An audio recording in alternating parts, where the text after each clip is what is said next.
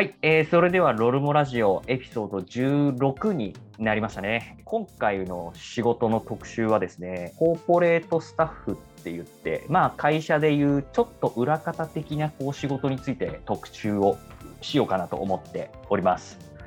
まあ割と今までの仕事が、まあ、結構目立つというか、えー、分かりやすい仕事が多かったんですけれども、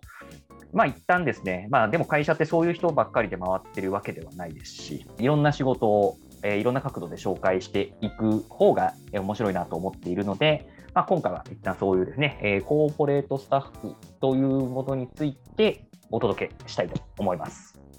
というわけで、えー、今回のゲストをお招きします。ゲストのちまめさんです。よろしくお願いします。お願いします。はい。あだ名がちょっと毒々しいですが、あの女性の笑顔が素敵な方とお話ししてまいりますんで、はい、ぜひぜひ今日はよろしくお願いします。お願いします。はい。というわけでですね、まあ、まず最初はいつも通りっちゃいつも通りなんですが、まあ、ちょっと概要、仕事の概要みたいなところの説明からまず入っていきたいなと思うんですが、まず、ちょっとコーポレートスタッフっていう紹介をしたんですが、まあ、それが何かっていうのを簡単に説明すると、分かりやすいところだと、人事とか、まあ、あと総務とか、経理とか、そんな感じかな。そうですね、そこら辺に当たると思います。まあ、分かりやすいと、なんかそういう人たちのことをまとめて、コーポレートスタッフって言ったりします。まあ、ちょっと裏方というか、会社を支えるみたいな、そんな感じの仕事をしている、え人たちですね。で、さらにその中でですね、え人事の中だと、さらにこう採用があったりとか、なんか給与計算っていうのをやる人がいたりとか、まあ、結構細かく仕事に分かれていくみたいな感じのイメージですね。まあ、そんな中で、どっちまめさんは、えー、今は人事部にいるということで。はい。はい。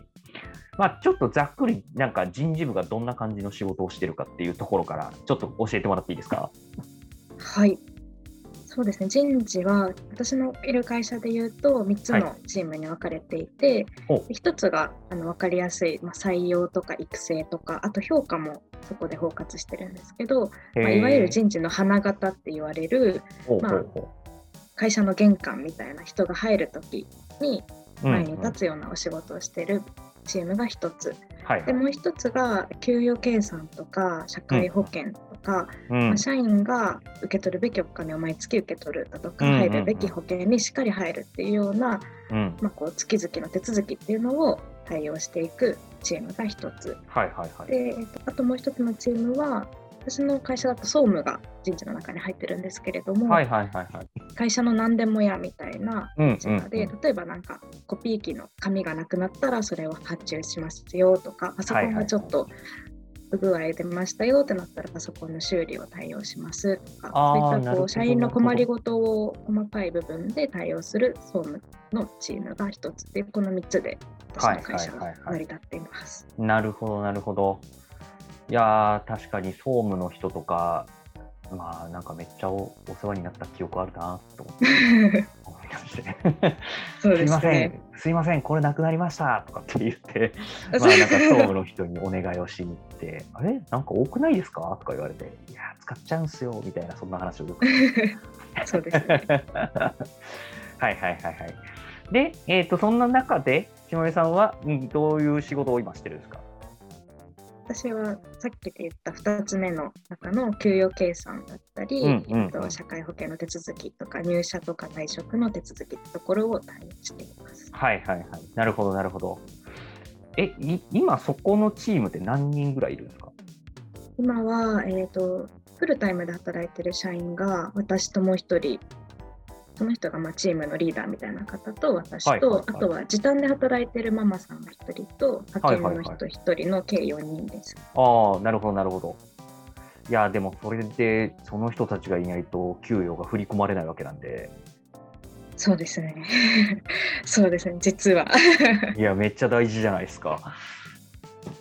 あいつムカつくからちょっと給料払うのやめようぜとかで言って。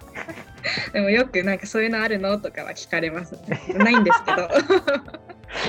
そんなことあったらいけないんですけど、見れはします。ああ、そっか。社員さんのだから給料とかも全部見見れるってことですね、そういう。そうですね、一番上から一番下まで全部。あそれはちょっと面白そう。そうですね。言えはしないですけど。あなるほど、なるほど。今言ってくれたみたいに、まあ本当に会社によってこの辺って多分いろいろ違うんじゃないかなと思うので、完全にこう総務が別で1個の部署なところもきっとあるだろうし、うん、うん、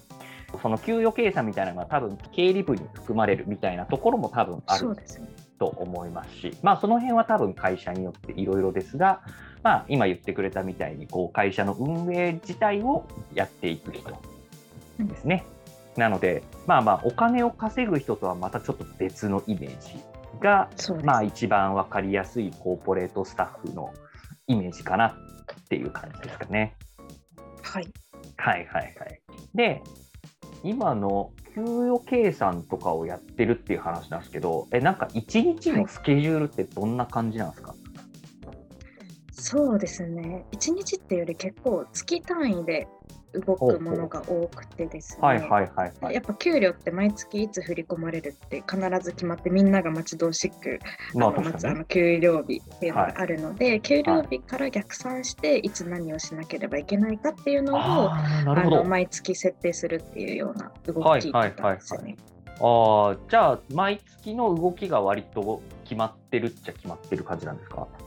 そうですね。月頭月の頭に何をして月中何して月末何してっていうあぐるぐる回ってるっていう。なるほどなるほど。じゃあ割と毎月同じような仕事が多いんですか？そうですね言っちゃえば 毎月同じことを繰り返し繰り返しっていう。はいはいはいはいはい。なんかそのいう仕事の人たちって会社でいう目標みたいなものとかなんかこうミッションみたいなこう何をこう仕事としてこう頑張る目標にしてるもんなんですか？そうですね。今までの方みたいに前に立つ仕事ではないので、まあ、うんうん、お金を稼ぐ仕事ではないので、うんうん、みんながお金を稼いでくれるために支える仕事みたいなことが多いっていうところからつながって、まあ言ったらまあミスをしないようにどういうふうに改善していくかとか毎月同じ流れで動くとはいえそれが短いスケジュールでできた方がより多くのことができるので、うん、そういう意味で業務効率を上げるっていうようなところがチームとしての目標にはなります。なるほどじゃあいかにミスをなくすかっていうのといかに効率よく仕事をするかみたいなのを割とこう突き詰めていくみたいな。そうですね。ああ、そっか。じゃあ、なんだろう、こう、与えられた仕事をこう黙々とこなすみたいなだけじゃなくて、あっこをもっとこういうふうにしたら楽になるよねみたいな話とか、なんか、むしろここをこんな感じにしたら、こんな感じで自動化できるんじゃない？みたいな、なんかそういう話とかもするってことですか？そうです、本当におっしゃる通りで、私の会社だとグループ会社って言って、自分が所属している会社の姉妹会社みたいなのがいくつかあって、はいはい、そこのうちの一つに自動ロボを作っている RPA っていうんですけど、それをやっている会社があるので、はい。はい、会社間で単純な作業人間じゃなくてもできる作業をロボットにお願いしたいっていうのを依頼した時に、はいはいはい、そこで業務効率ポチってボタンを押したらロボが全部やってくれるみたいなところでそういうロボ導入しませんかとかっていうのをチームで提案したりっていうのもやったりしてます。へえ。それはなんかめっちゃ面白そうだな。そうですね。ロボを理解するのが難しいところであるんですけど 動いたら感動します。うわ全部やってくれたみたいないやまあちょっとこれ後で聞こうと思うんですけどでもそれって全部じゃあロボになったら私の仕事はみたいな風になるんじゃないかなとか思ったりするんですけど。そうですね、まあ、でもやっぱりイレギュラー対応っていうか、うんうんうん、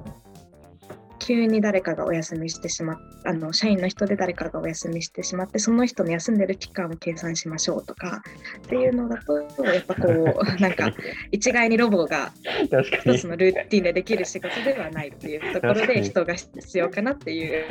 そうですね。ロボットも困りますよね。こいつ休んだんかい、みたいな。そう 確かにロボにはなかなか把握できない。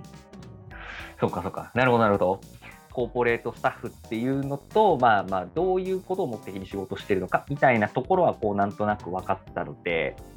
まあ、ちょっと次回ですね、その辺のもうちょっとこう仕事のまあやりがいであったりとか、まあ、逆に大変なところだ、どういうところなのかみたいな、ちょっと仕事の内容についてこう深掘っていければなと思いますので、